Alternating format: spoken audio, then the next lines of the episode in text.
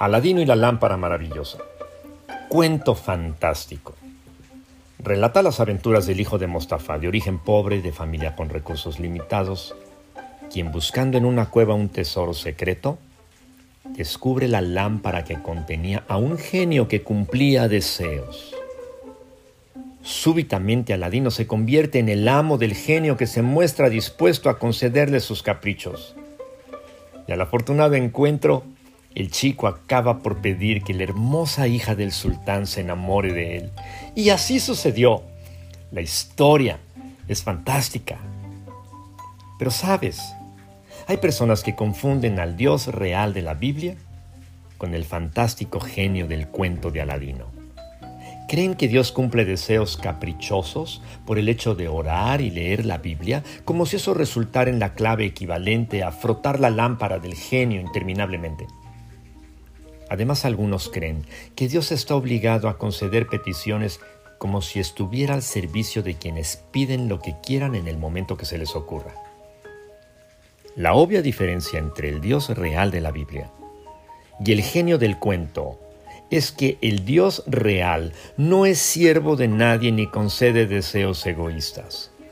Y a pesar de ello, se goza con las oraciones de la gente que lo busca pidiendo que sobre todas las cosas sea hecha su voluntad, la de Dios. Y esto es fantástico. Dios desea dar sabiduría a quien se la pida con la motivación correcta.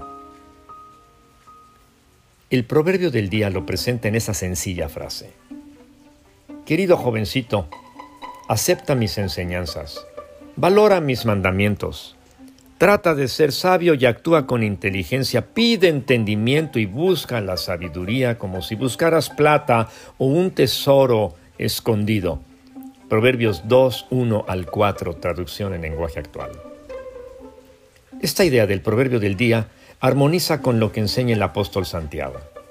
Si alguno de ustedes no tiene sabiduría, pídasela a Dios él se la da a todos en abundancia sin echarles nada en cara. Eso sí, debe pedirla con la seguridad de que Dios se la dará.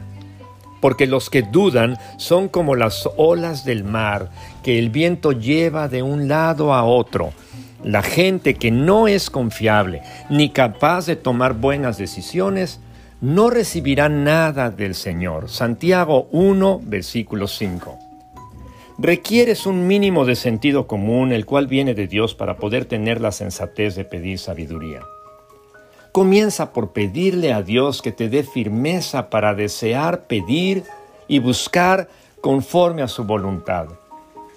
Entonces estarás listo para recibir lo que Dios sabe que necesitas y lo que, lo que Él está dispuesto a darte. Y esto es sabiduría.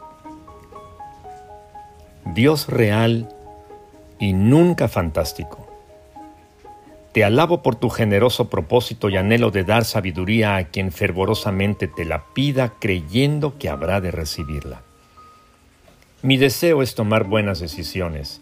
Mi deseo es decidir sabiamente.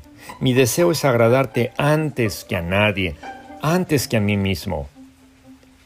Dame sabiduría para desearte más a ti Señor Jesús. En tu nombre oro. Amén.